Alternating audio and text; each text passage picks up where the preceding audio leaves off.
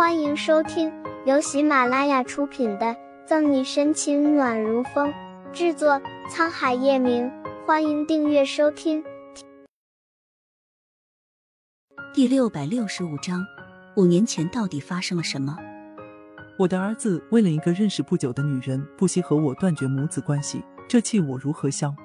被怒火烧糊涂了的月璇忘记了，非要断绝母子关系的不是叶晨宇，而是他。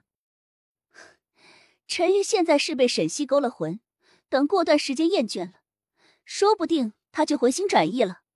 如此说着，左心言不知道是在安慰月璇，还是在安慰自己。回心转意，呵呵。月璇冷笑连连。心言，其他人不知，难道你忘记了吗？五年前，玄乙。眼见月璇要说什么，左心言脸色微变，轻喝一句。朝正在打扫碎片的女佣和管家挥挥手：“玄宇这里有我就行了，你们先下去吧。”月璇也意识到差点说漏了嘴，抿了抿唇，火气未消的坐在沙发上。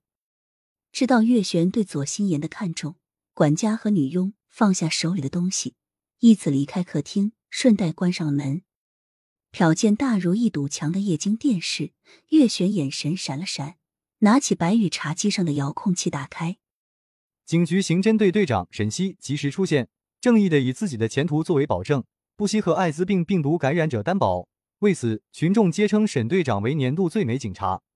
除此之外，叶氏集团放屁！什么年度最美警察？分明就是狐狸精！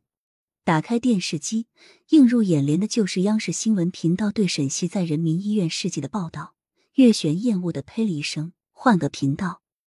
据我们记者报道，鲜少在公共场合露面的叶氏集团总裁叶晨玉，为了支持隐婚妻子，为了感谢沈西，艾滋病病人家属联合带着锦旗前往警局。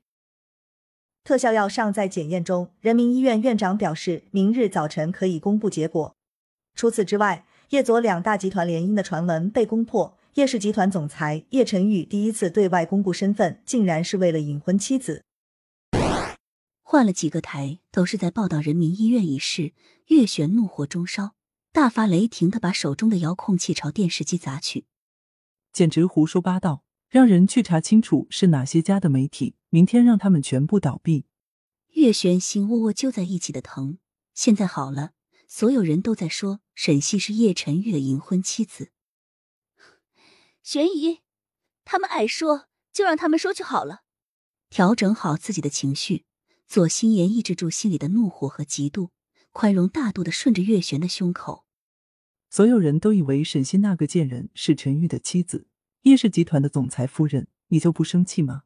脑袋胀痛，月璇反问左心言。左心言对叶晨玉的心思，月璇看得一清二楚，没有哪个女人。能眼睁睁的看着自己喜欢的男人为别的女人与世界为敌，咬了咬下唇，左心言凄然摇头。玄以为我不生气吗？不过是心凉更多罢了。我从小便喜欢陈玉，为了他不惜远赴大洋彼岸修学管理学和金融学，每天去公司上班，不惜背道而驰绕远，就是为了能路过叶氏大厦，远远看一眼陈玉。哪怕只是一眼，这就足够了。左心言哽咽着声音，向来性格清冷、不怎么表达情绪的他，眼泪簌簌落下。可是这又有什么用呢？哪怕我做过什么，甚至一个人抚养新娘长大，陈玉的眼里、心里都从未有过我的位置。不管是五年前，还是五年后。对不起，心言，我不是那个意思。月璇搂了搂左心言的肩膀，让他靠在怀里，叹气一声：“五年前陈玉和沈西在一起，我就不同意。得知他忘了沈西后，更是高兴不已。本以为从那以后，沈西就和叶家没有关系，谁知道他阴魂不散，现在又来纠缠着陈玉。”顿了顿，月璇蹙眉：“不过说起来，我现在都还没有弄懂，五年前到底发生了什么？陈玉为什么突然忘记了沈西？”本集结束了，不要走开，精彩马上回来。